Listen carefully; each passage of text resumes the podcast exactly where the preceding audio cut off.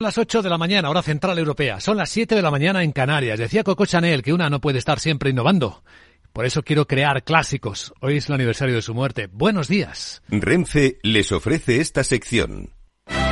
Los mercados de Europa van a abrir dentro de una hora con recortes. En torno a las nueve décimas apunta el futuro del Eurostox, que está cayendo 35 puntos a los 4.049.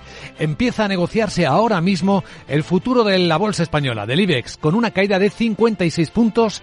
Estos son seis décimas de recorte en 8.660. También con recorte viene el mercado americano a estas horas, una décima baja el SP en 3.908. Sin embargo, en el lado asiático, no vemos importantes recortes. Y lo que sí que estamos viendo es la fortaleza del euro. Frente al dólar se cambia a 1,0740 dólares en las pantallas de XTV. Ha parado de subir el precio del petróleo, está en 74 dólares y medio el West Texas americano y no ha parado de hacerlo la onza de oro, que cotiza 1.877 dólares. El día despierta con algunas claves que vamos a revisar a continuación. Antes, de saludar a nuestro invitado capital, al vicepresidente de COE y presidente de la Asociación de Trabajadores Autónomos ATA, Lorenzo Hablar, Amor, para hablar de los autónomos de su comienzo del año, con menos número de autónomos y con nuevas cotizaciones a la seguridad social.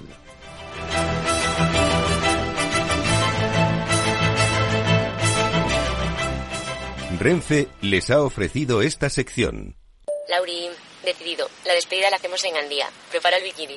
Lauri, que en Andía vive el ex de Jesse, que nos vamos a Málaga.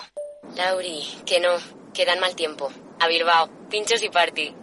Lauri, una cosita, que al final es despedida conjunta. Te hago administradora del grupo que no puedo más. En Renfe tenemos más de 1500 destinos para que siempre puedas llegar a donde quieras llegar. Nadie te da más. No todos los trenes son como Renfe. Renfe, tu tren.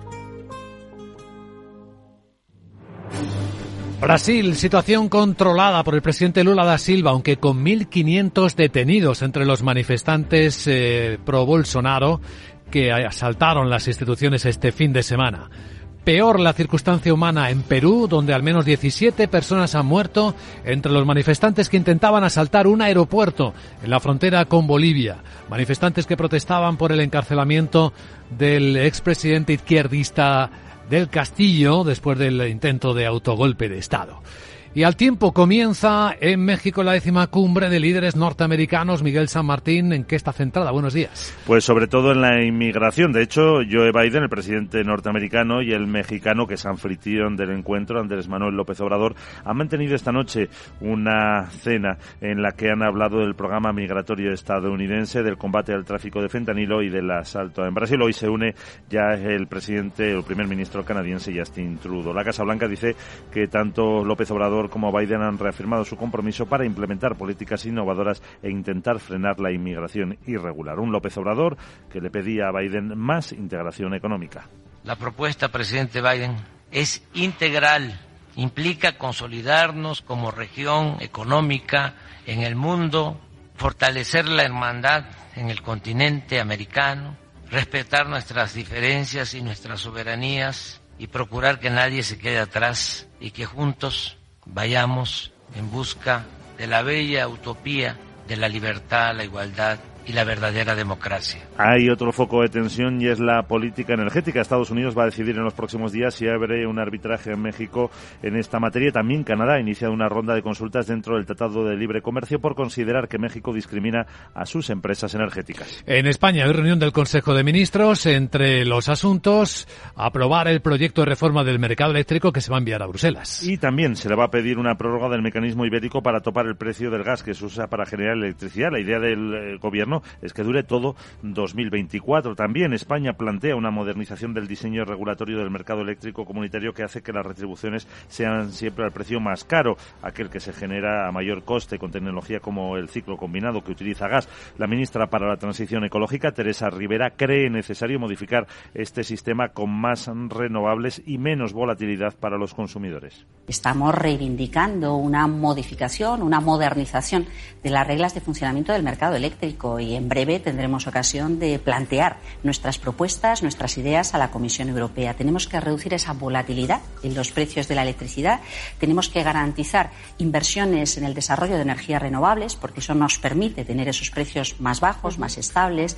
Tenemos que modificar todo nuestro sistema eléctrico con más renovables, más almacenamiento, más seguridad para los inversores.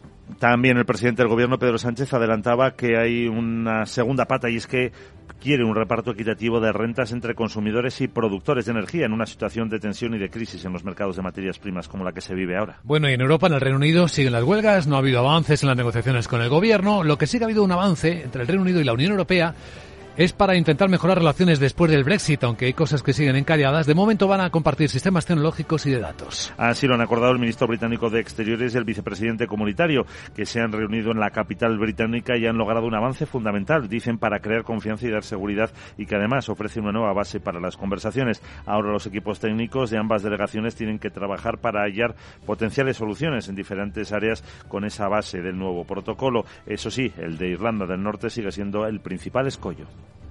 Y entre las referencias eh, del día situamos también en España lo que está ocurriendo en la factoría de Vigo de Estelantis, donde ya han comenzado las consultas a los sindicatos para aplicar un nuevo ERTE y un NER este año. Los despidos afectarían a un centenar de empleados para afrontar, dicen, un excedente de plantilla y al que están sujetos todo el personal de la factoría. Estelantis además ha propuesto un ERTE, un expediente eh, temporal de empleo, el quinto en cinco años por un máximo de 90 días de suspensión de contratos individuales para gestionar las jornadas sin actividad derivada de la falta de suministro de piezas. Las negociaciones esperan concluir ya la semana que viene. En la agenda, ¿qué más cosas hay este martes? Hola de nuevo, Sara Bot, cuéntanos, buenos días. Muy buenos días, duda y martes empiezo mi agenda en Francia y España que publican datos de producción industrial de noviembre. El Tesoro español celebra la primera subasta de letras del año. Será papel a 6 y 12 meses. En Estados Unidos se conocerá el índice Redbook de ventas minoristas e inventarios de comercio mayoristas. Atención a la reunión de banqueros centrales en Estocolmo en la despedida del gobernador del Banco de Suecia. Allí estarán, entre otros,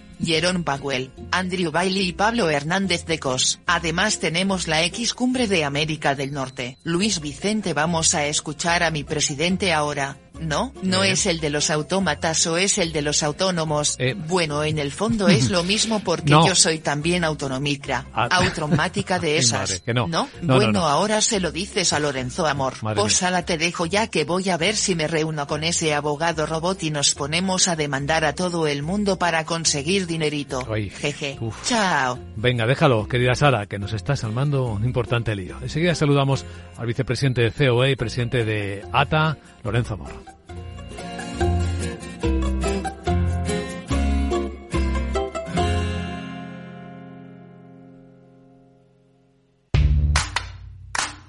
¿Qué tiene que ver IG con Societe General? Pues desde hoy mucho. Lanzamos los multis, productos cotizados emitidos por Societe General, disponibles a través de nuestra plataforma de trading. Elige el apalancamiento con el que estés más cómodo y multiplica tu exposición a los mercados financieros. Esos son los multis. Tú decides. Sé el primero en operar con ellos. Más información en IG.com. Los productos cotizados son instrumentos financieros complejos. Operar con estos productos implica un alto riesgo de perder el dinero rápidamente. Capital Radio lanza el nuevo formato de Cripto Capital, todos los lunes a las 3 de la tarde con el maestro de trading algorítmico Carlos Puch Sajibela. Lo que nadie te cuenta, escúchalo en Cripto Capital. Conecta Ingeniería es el programa que acerca la ingeniería a la sociedad. Todos los miércoles de 10 a 11 de la mañana en Capital Radio con Alberto Pérez. Conéctate.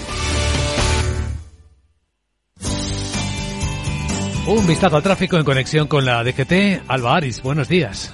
Buenos días. Momento complicado en las carreteras del país. En estos momentos estamos pendientes de dos siniestros. Uno Madrid, de entrada por la 42 en Torrejón de la Calzada y otro también de entrada a Barcelona por la 2 en Payellá. Además, dificultades en todas las entradas a Madrid.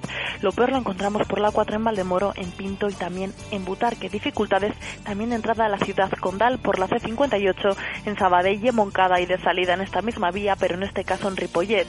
En Valencia destacamos la CV35 en Colinas de San Antonio en ambas direcciones y ya Murcia dos puntos, la 7 en el Puntal en ambos sentidos y la 30 dirección norte. Complicaciones en Andalucía, en Málaga de entrada por la 7 en el Lariguillo, en Granada en la GR30 en Armilla sentido Maracena y en Sevilla de entrada por la 49 en Tomares y por último tráfico irregular en el norte, concretamente en Asturias de salida de Oviedo por la 66 en Cogollo y también en Cantabria por la 67 en Polanco sentido Santander, por lo que les pedimos que moderen la velocidad.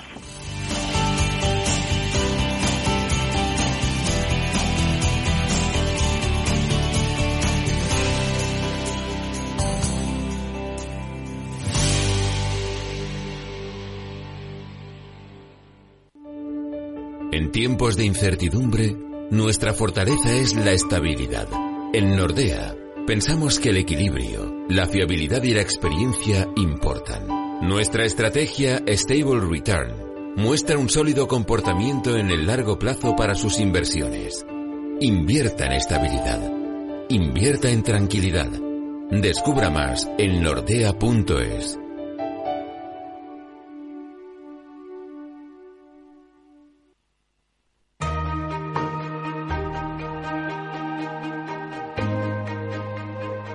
La entrevista capital.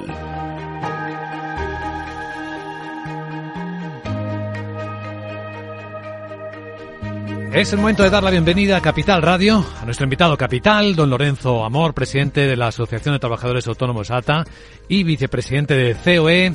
Don Lorenzo, muy buenos días y feliz año nuevo, si es posible. ¿Qué tal, Luis Vicente? Muy buenos días, feliz año.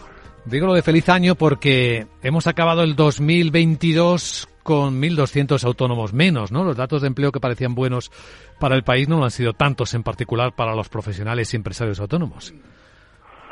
Bueno, esto es una tendencia que ya veníamos advirtiendo desde el mes de mayo, ¿no? Estábamos viendo un incremento en las bajas de autónomos y todo llevaba a aventurar que el año iba a terminar con un crecimiento pues prácticamente tenue o en este caso una pérdida de autónomos que es lo que ha ocurrido.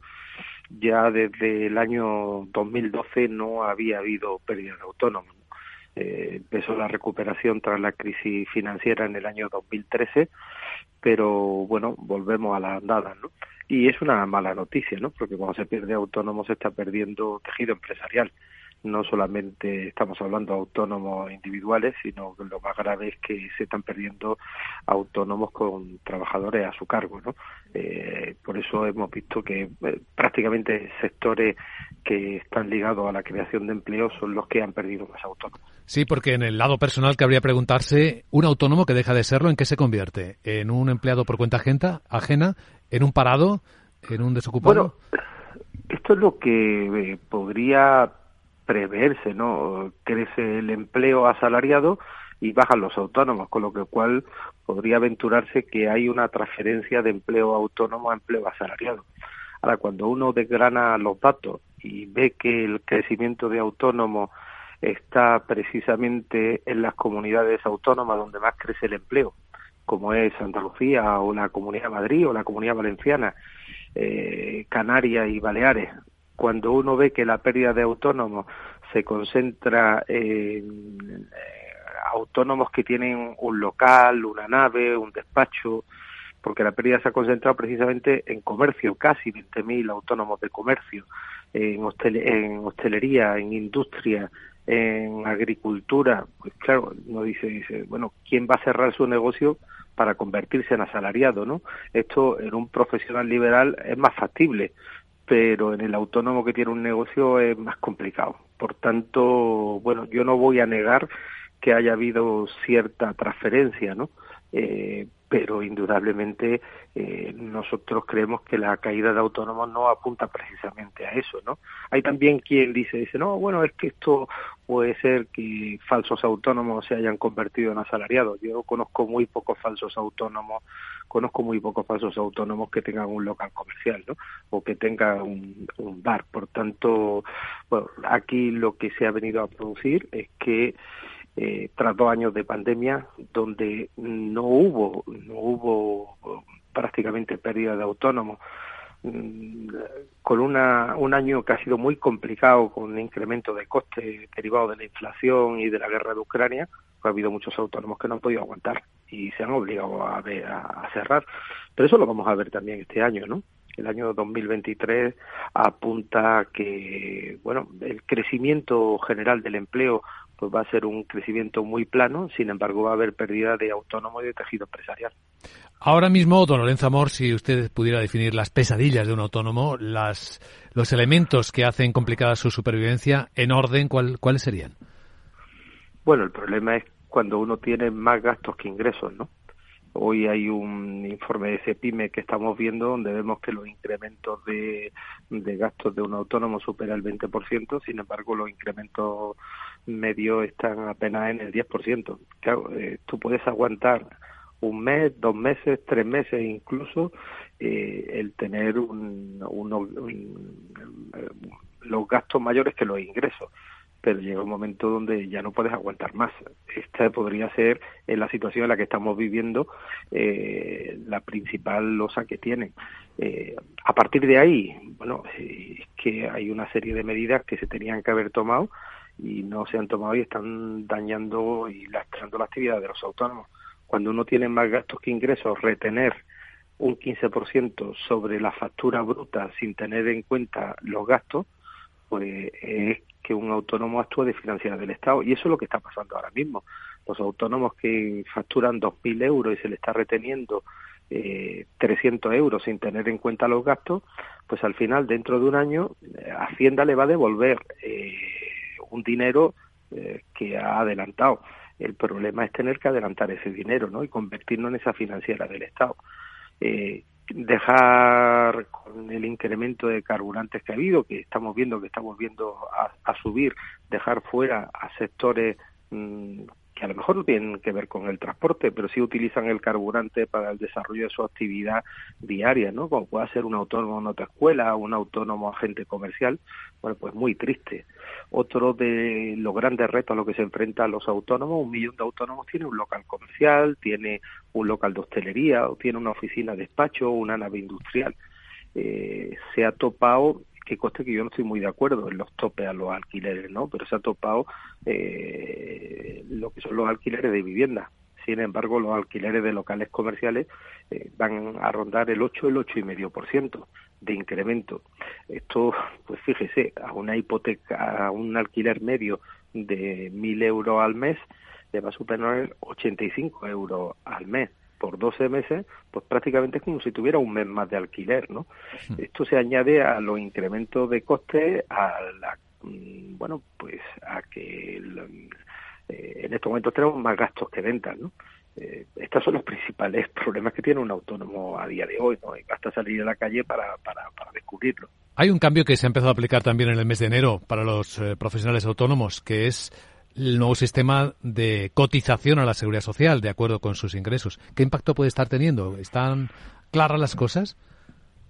Bueno, a ver, en primer lugar hay que decir que hay uno de cada cinco autónomos en estos momentos pues desconoce eh, lo que es este sistema, ¿no? Y eh, por suerte la mayoría de los autónomos tienen detrás un, profesional eh, que le asesora, ¿no? Desde un gestor administrativo, un graduado social, un asesor fiscal que, que, les asesora.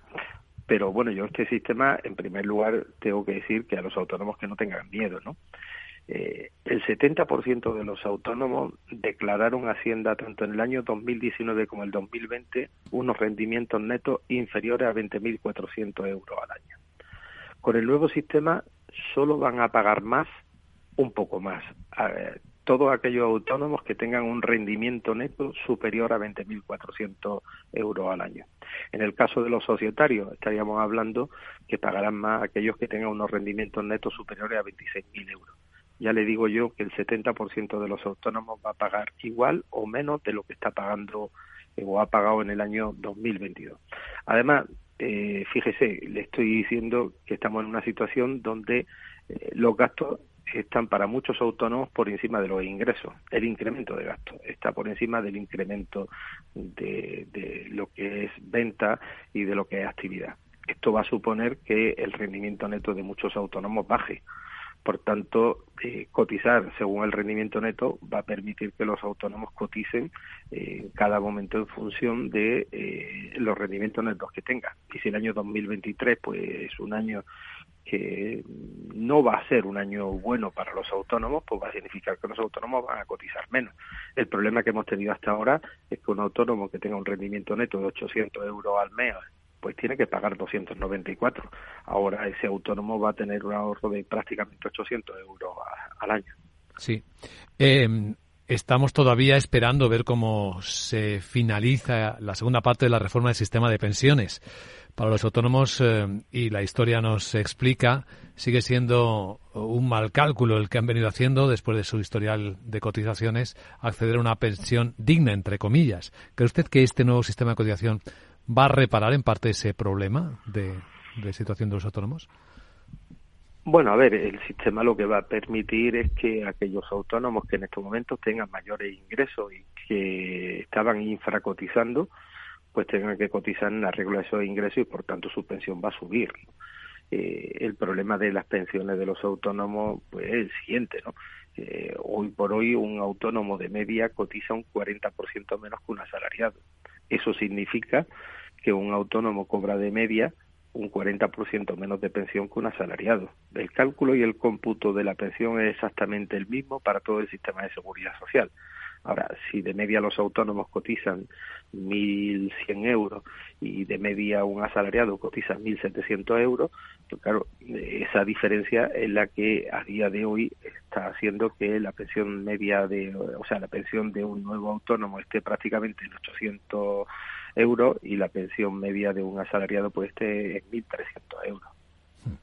Comprendido. 3.300.000 autónomos aproximadamente tenemos en España en este momento y están directamente afectados por esto que comentamos con don Lorenzo Amor, presidente de la Asociación de Trabajadores Autónomos ATA y vicepresidente de COE. Gracias por acompañarnos, don Lorenzo. Mucha suerte en el 2023. Muchas gracias, Luis Vicente. Un saludo.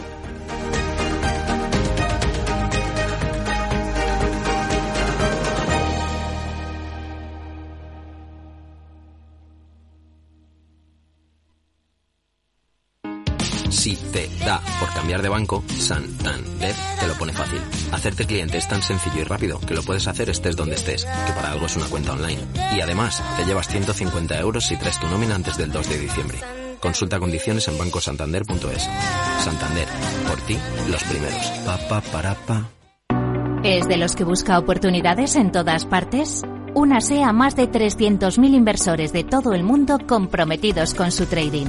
Con CMC Markets obtendrá una experiencia de trading mejorada con una plataforma de nivel institucional varias veces premiada con más de 12.000 activos a su alcance. Opere con el mejor. Pruébelo sin compromiso con una cuenta demo. Entre en cmcmarkets.es o llame al 911 140 700. CMC Markets, su broker online de confianza. Los CFD son instrumentos complejos y están asociados a un riesgo elevado de perder dinero rápidamente debido al apalancamiento. El 77% de las cuentas de inversores minoristas pierden dinero en la comercialización con CFDs con este proveedor. Debe considerar si comprende el funcionamiento de los CFDs y si puede permitirse asumir un riesgo elevado de perder su dinero.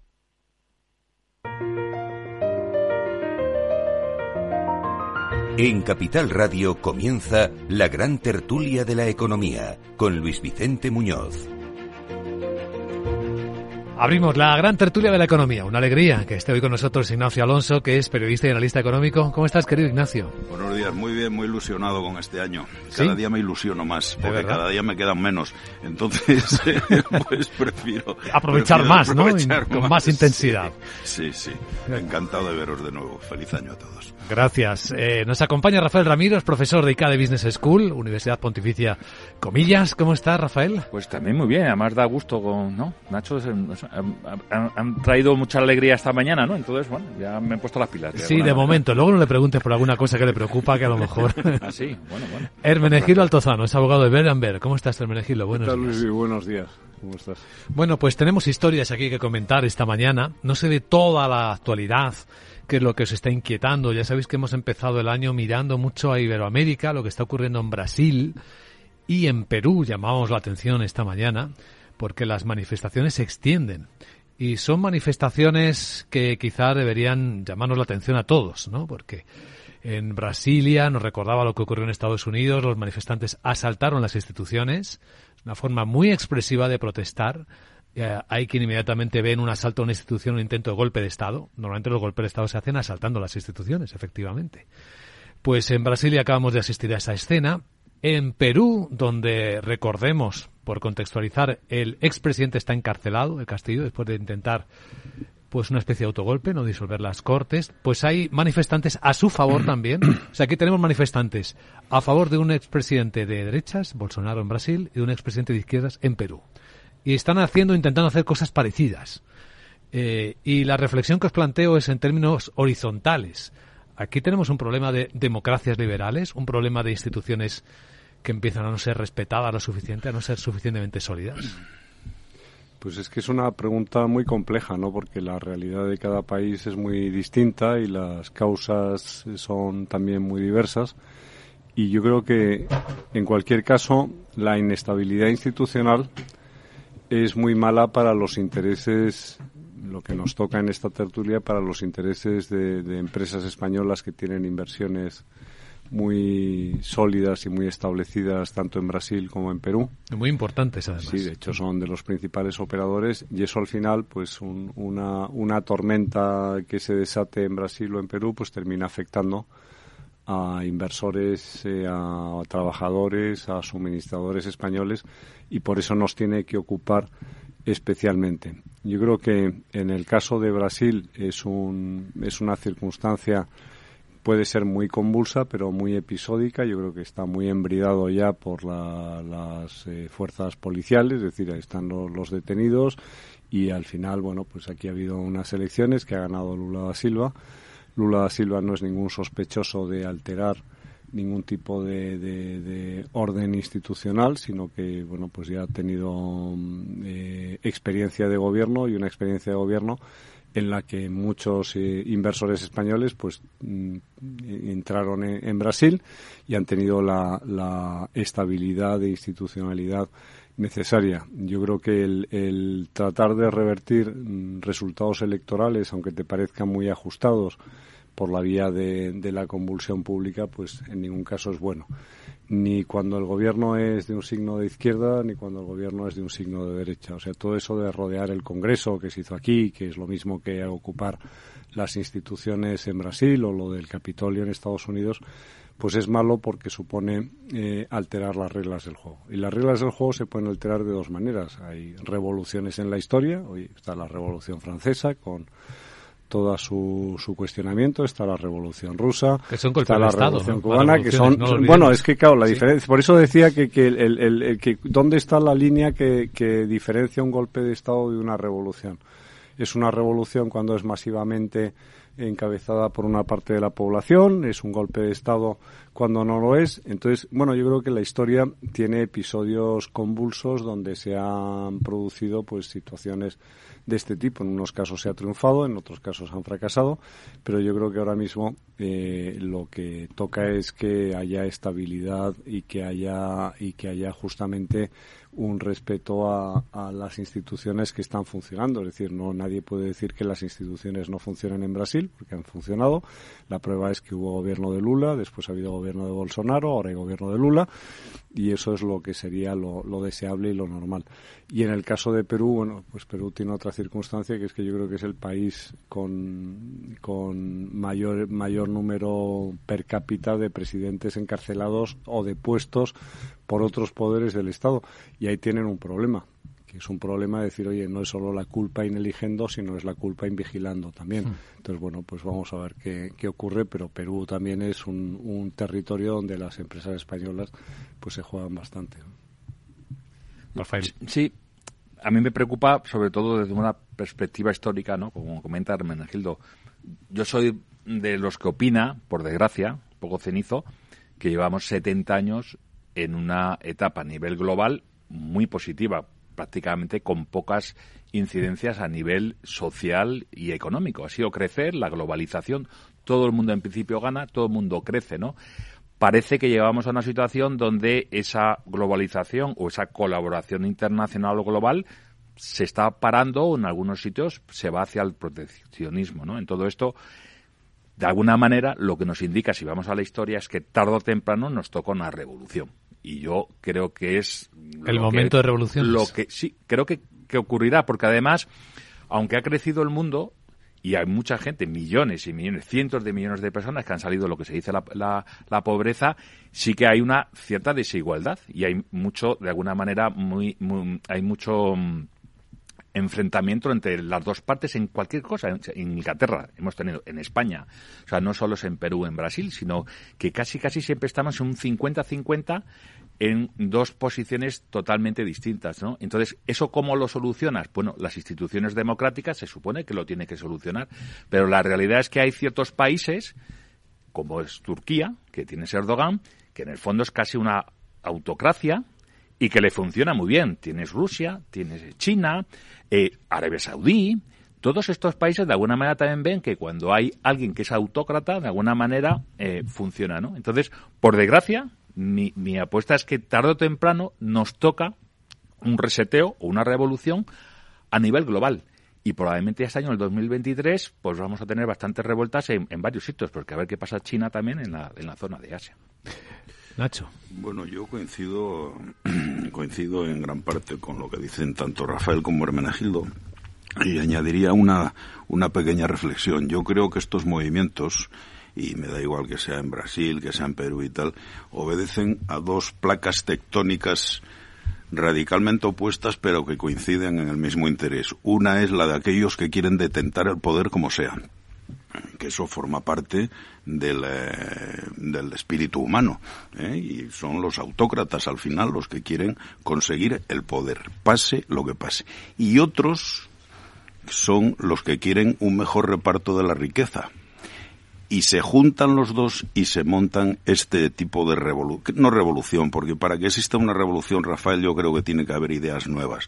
Siempre las revoluciones parten de ideas nuevas y yo de momento no veo ninguna idea nueva en el, en el mapa mundial. Lo que sí veo son intentos de conseguir el poder. Uno, para detentarlo per se, y otros para hacer un reparto de la riqueza mayor. Y yo creo que eso es lo que está sucediendo en Perú también, desde hace mucho tiempo. En América Latina es un buen centro de estudio de, de este asunto y desde luego es lo que ha pasado en, en Brasil, porque no tiene mucho sentido mm, yo diría que casi ninguno, que gran, una parte de la población importantísima que está votando a Bolsonaro en realidad está votando asuntos que van en contra de sus propios intereses.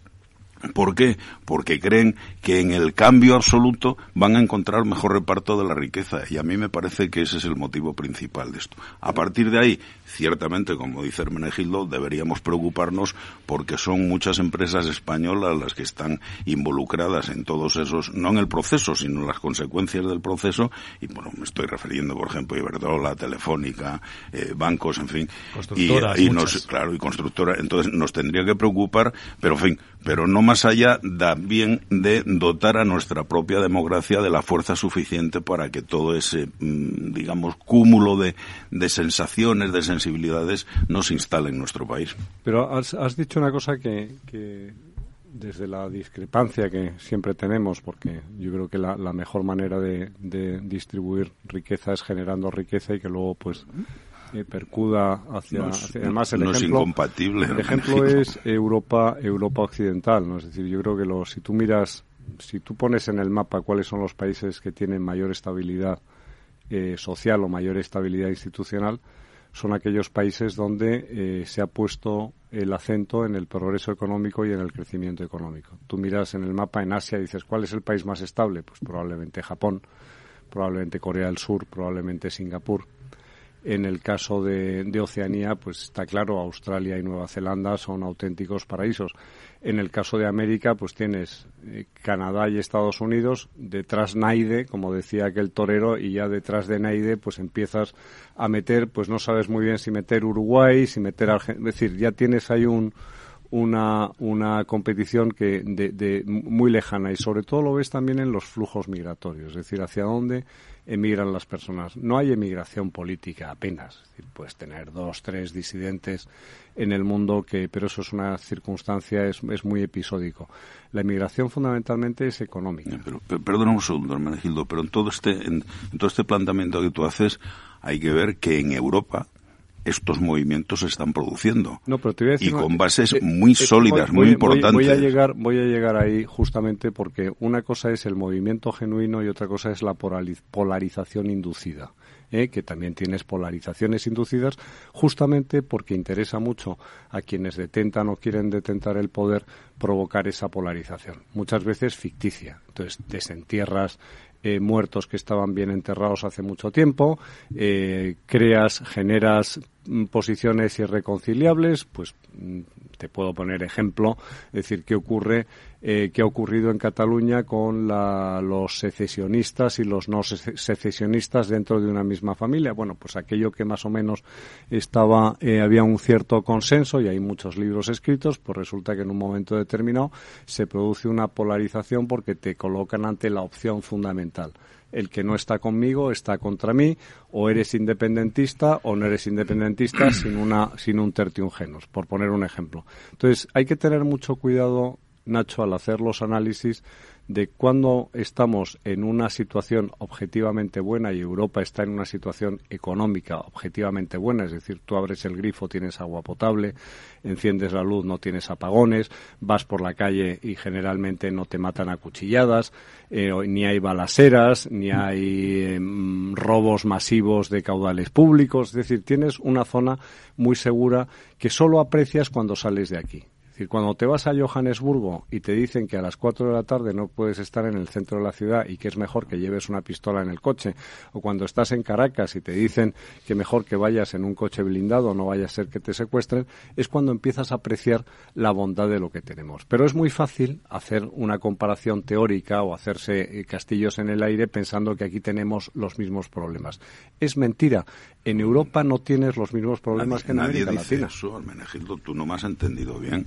Yo digo que la base de todo esto, en el origen de todo esto, está dos placas tectónicas. Una de aquellos que quieren ostentar el poder como sea al precio que sea, porque está en su propia naturaleza, porque es que no somos todos demócratas. eso es muy transversal, ¿eh? Pues claro, sí, sí, pero no somos todos demócratas, lo admitirás conmigo, ¿verdad? El género humano es el que, es. Otra cosa es que lo digan, sí, que soy demócrata. Eh, otra cosa es que lo digan, pero lo cierto y verdad es que luego cuando los, las urnas dan un resultado contrario, resulta que te enfadas y no lo admites. Entonces, a mí me parece que esa es la quiebra fundamental. Y como no somos todos demócratas, hay gente, efectivamente, en todas partes del mundo que quiere conseguir ese poder al precio que sea. Y hay otra, y estos coinciden en el movimiento, hay otra que considera que el reparto de la riqueza está mal distribuido.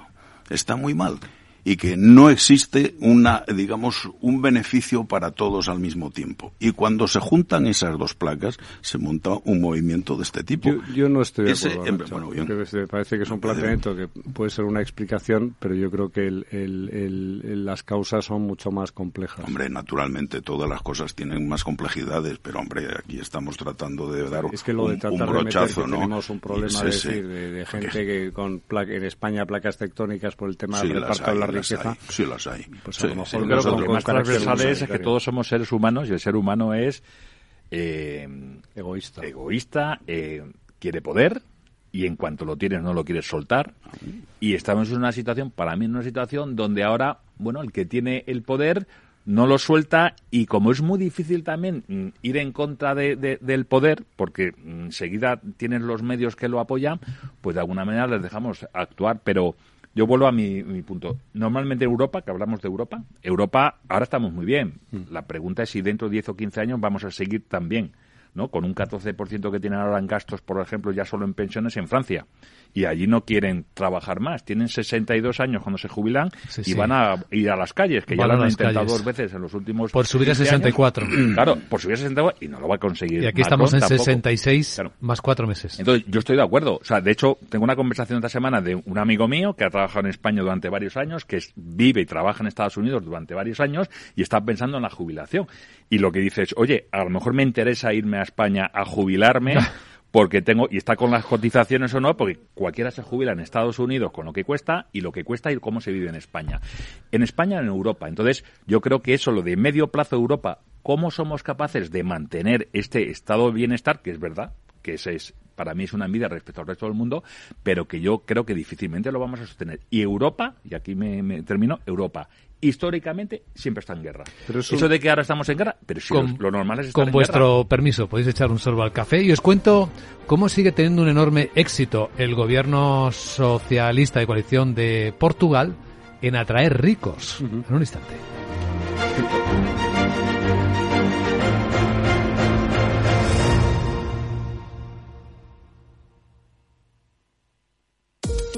Los ataques que comprometen los sistemas de información causan daños no solo con brechas de datos y operaciones no confiables, sino también daños físicos en las instalaciones o peor aún, a las personas que dependen de esas instalaciones. Por ello, una seguridad Zero Trust como la ofrecida por Zscaler garantiza la confianza en la red y frena los ataques maliciosos. Descubra más en zscaler.es.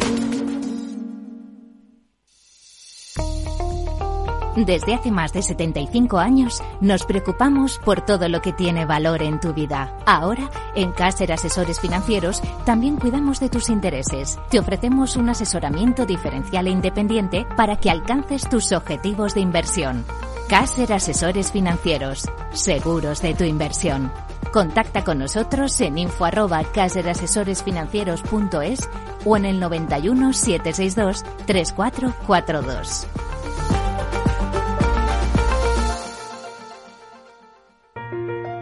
Estás escuchando la gran tertulia de la economía. Que ha seguido en la pausa, ¿eh? porque aquí Hermenegildo Altozano, Ignacio Alonso y Rafael están hablando entre medias también. Bueno, voy a adelantaros rápidamente que las bolsas van a abrir hoy con descensos. Siete décimas está bajando el futuro del Eurostox y seis el del IBEX 35, según veo en las pantallas de XTV. Si inviertes en bolsa, esto te interesa. XTB tiene la mejor tarifa del mercado para comprar y vender acciones y ETFs. No pagues comisiones hasta 100.000 euros al mes. Si inviertes en bolsa o quieres empezar, más sencillo imposible. Entras en xtb.com, abres una cuenta online y en menos de 5 minutos compra y vende acciones sin comisiones. Además, te atendemos 24 horas al día. ¿A qué esperas? Más de 500.000 clientes ya confían en xtb.com. Un broker, muchas posibilidades. xtb.com. A partir de 100.000 euros al mes, la comisión es 0,2% mínimo 10 euros. Invertir implica riesgos. Bueno, seguimos en la gran tertulia de la economía. Portugal, que tiene un gobierno de un color muy parecido al de España, pero con acciones muy diferentes al de España, ha logrado captar el año pasado 654 millones de euros más de extranjeros ricos a través del programa de Golden Visa es un 42% de crecimiento respecto al mes anterior. Portugal intenta atraer ricos al país, les concede la residencia a cambio de que inviertan en el país. En total, en el año 21, pues consiguieron 1.281 de estas personas de altísimo nivel y el año pasado, pues eh, 11.500 más que es eh, una cifra respetable. Además, tiene un efecto doblemente beneficioso. es decir, no solo que dotas de estabilidad al país y lo conviertes en un destino muy apetecido pues para gente que puede los llamados nómadas digitales también, ¿no? que es una es una fórmula, es un país que tiene un buen clima, es un país seguro, es un país de gente amable, educada, es un, un, un país donde se come bien, tiene un montón de kilómetros de costa y luego al mismo tiempo el efecto beneficioso que tiene para la población local, para los portugueses, es, primero, que los activos inmobiliarios han crecido de valor, con todas las ventajas que tiene poder disponer de un activo inmobiliario para llegar a un banco, pedir una hipoteca, emprender un negocio, es decir, monetizar tus activos monetarios.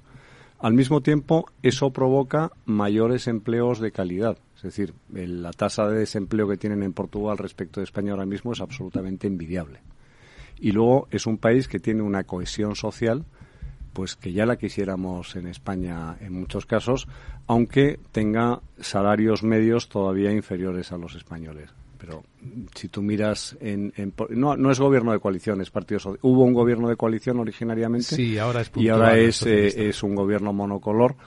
Eh, de, de, Antonio Costa que, que, bueno pues que ha tomado con un presidente de la República conservador con lo cual hay una cohabitación y hay un reparto institucional que funciona de cine y es un país admirable. La mitad de paro que España, 5,9% pues ahí, lo tienes, ¿no? Y, la pregunta es, ¿qué diferencia hay desde el punto de vista climático? Porque tú vas por la carretera, eh, por el Alentejo, y la diferencia con eh, Extremadura es cero. Es decir, ¿qué diferencia hay genética entre los españoles y los portugueses? Cero. Entonces, a lo mejor lo que tenemos es un problema de instituciones porque son las instituciones las que marcan la diferencia. ¿Por qué estando con el mismo clima, con las mismas condiciones, ellos tienen el 5% de desempleo y nosotros tenemos el doble? Es una buena pregunta. Eh, cuando he hablado de la Golden Visa, esto no se exige a los europeos, es decir, esto no, no, aplica a los españoles que puedan estar ahora mismo residiendo en Portugal en esas mismas condiciones. Pero es que no ha contado la historia bonita, ¿no? también la puedes contar no tan bonita, ¿no? Y te puedes ir a Portugal o te puedes ir a California. Esa persona, como dices tú, que viene en un extranjero y, te hace subir el valor de tu casa, ¿no? Y puede llegar a valer 300, 400, 500 mil euros, pero yo tengo mi casa para vivir. Y, y, si la vendo, me tengo que ir de mm, donde vivo porque no voy a poder comprar otra porque sube, ¿no? Entonces, en muchos sitios donde está habiendo esa subida de, precios de los valores inmobiliarios, lo que está haciendo es expulsar a la gente que es de esa zona, porque no la pueden mantener.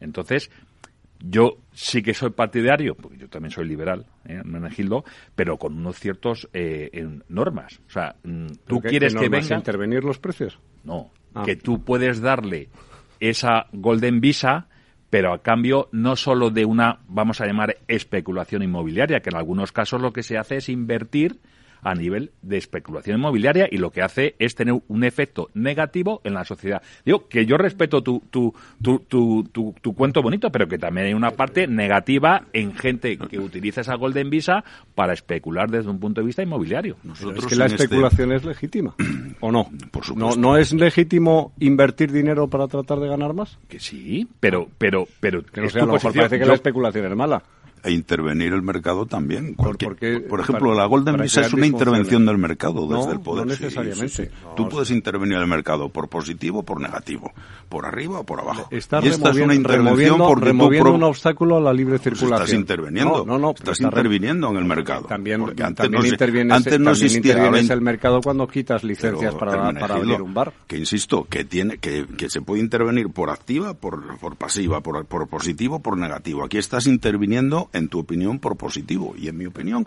yo creo que en principio también. Ahora bien, como todas las intervenciones humanas tienen unos límites, nosotros tenemos el caso español. El, el gobierno de Rajoy eh, trajo la Golden Visa y esto se llenó de rusos y vamos rusos y turcos y tal en fin la costa la costa eh, y británicos eh, también menos menos sobre todo eran rusos pero, las colonias porque los británicos podían venir tranquilamente el problema era atraer pues eh, muchos capitales de allende las fronteras de allende Europa no bueno funcionó.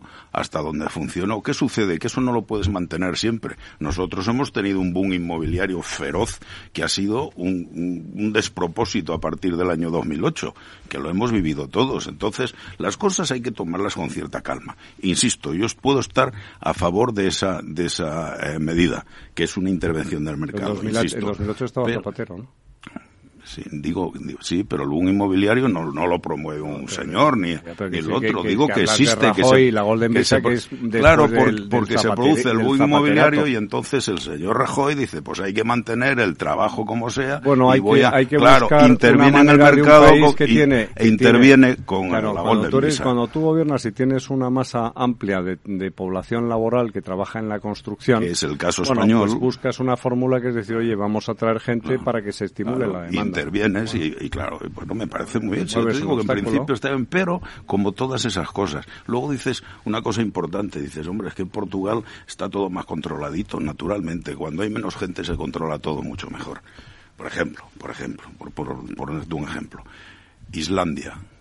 Es un país donde viven 400.000 ciudadanos. No, no, pero estuvo en Lo quiebra. tienen todo Estuvo en perfectamente un controlado. un país quebrado que en fue un país afectado por la quiebra de los ya no está quebrado ni muchísimo menos porque, porque intenta porque hicieron cosas muy sensatas y entonces en un país de 400.000 ciudadanos pues las cosas fue- pueden funcionar porque se controlan mucho mejor que un país de 48 como es el nuestro Por eso la Comunidad Autónoma de Madrid tiene más crecimiento económico que otras comunidades no, autónomas no, porque no. son 7 La Comunidad Autónoma de Madrid tiene más crecimiento porque aquí están todas las grandes empresas, grandes por qué están todas las instituciones y grandes demás. empresas?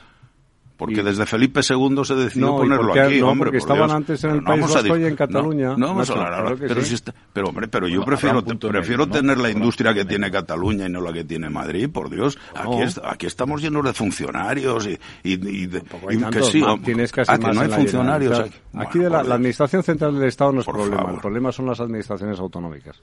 Bueno, pero ¿estamos hablando de Madrid o de la Administración Estamos hablando de Central o de Madrid, la Administración de Madrid, de la Comunidad de Madrid como- Pues eso, como- Comunidad de Madrid, bueno, pues es la ¿cuál que es? la que concentra, la que concentra el mayor número de instituciones públicas de este país. ¿Tú crees que por esa es la razón? por Sí, la que esa es una de las razones, esa es una de las razones importantes del Andalucía crecimiento. también es porque, No, porque la- los madrileños van a ir a pasar las vacaciones. Es más, es más, cada vez que ahora el gobierno dice vamos a llevar un centro importante, un centro, eh, un centro institucional fuera de Madrid, la que se organiza en Madrid. Eh, Por qué, favor, qué que buena es esto vuestra- no corresponde. Qué buenas vuestras discusiones. La gran tertulia de la economía, hoy con Nacho Alonso, Hermenegildo Altozano y Rafael Ramiro. Gracias por acompañarnos y por despertarnos.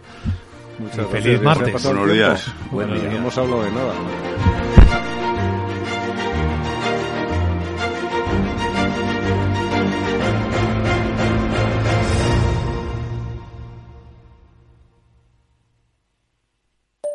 Mario, que eso de que no te da tiempo a pillar el tren. No te preocupes, que lo he mirado y hay un tren cada hora. Así que nada, salsero, duchita fría, cafetito para la resaca y ya te estás viniendo que está tu ahijao y toda su clase esperándote. Niños, saluda al Tito. ¡Tito! En Renfe tenemos la mayor frecuencia de trenes de este país. Nadie te da más. No todos los trenes son como Renfe. Renfe, tu tren. Invertir en acciones y ETFs con XTB tiene muchas ventajas. Ninguna comisión hasta 100.000 euros al mes. La apertura de cuenta es online y dispones de atención